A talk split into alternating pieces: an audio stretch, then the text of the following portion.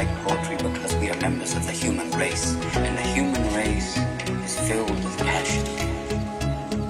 Medicine, law, business, engineering, these are noble pursuits necessary to sustain life. Poetry, beauty, romance, love, these are what we stay alive for.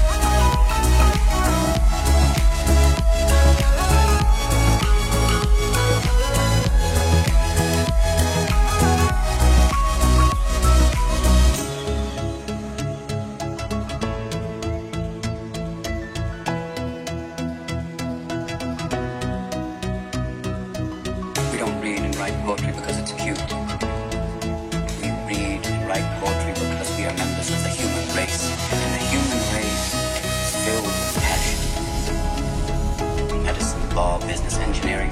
These noble pursuits necessary to sustain life. Poetry,